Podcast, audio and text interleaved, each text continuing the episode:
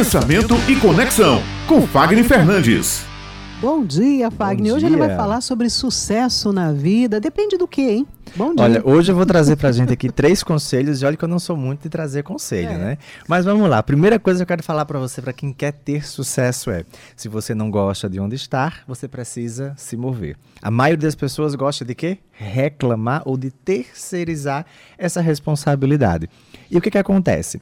Disciplina ela é muito necessária, assim como o esforço, mas sem direção também não leva você a lugar algum.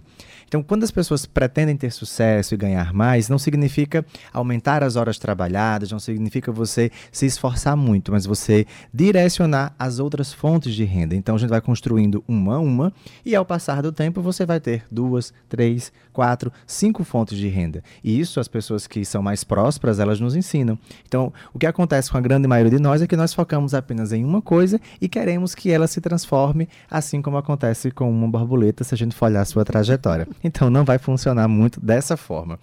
Segundo conselho é cuidado com essa grande armadilha.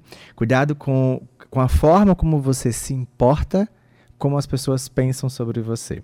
Isso, além de ser um fator extremamente limitante, demonstra que você tem sinais de carência, demonstra que você não tem uma autoconfiança, o que não é bem resolvido, que você tem ou teve problemas que você não superou no seu passado, e isso acompanha você no seu presente. Depender da aprovação social das outras pessoas é um fator limitante e impacta diretamente naquilo que você quer construir como sucesso, inclusive no empreendimento novo. É claro que se você tem 10, 15 anos de carreira e vai construir algo novo, esses 10, 15 anos, eles não serão julgados pelo projeto novo. Então isso é muito necessário que as pessoas possam entender. E o terceiro ponto é que nós precisamos ter equilíbrio. É preciso dar e receber. Ou seja, se eu quero colher, eu preciso semear. Se eu quero receber, eu preciso investir.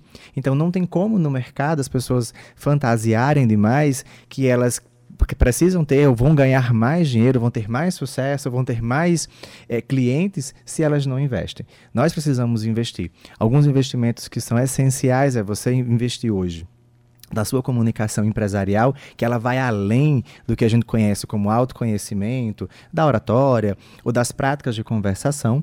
Nós precisamos investir no gerenciamento daquele produto ou serviço que nós queremos vender, porque esse gerenciamento garante a manutenção, e eu preciso entender como eu posso escalonar se eu quiser aumentar esse meu lucro ou essa minha perspectiva de sucesso. Então ficam aí esses três grandes conselhos, esses, três grandes conselhos de sabedoria, né? Não são para que as pessoas possam começar a compreender o caminho e traçar esse seu caminho de sucesso. Muito relacionado ao esforço próprio, né? De cada um também. Muito, sem sombra de dúvida. A regra é 80-20.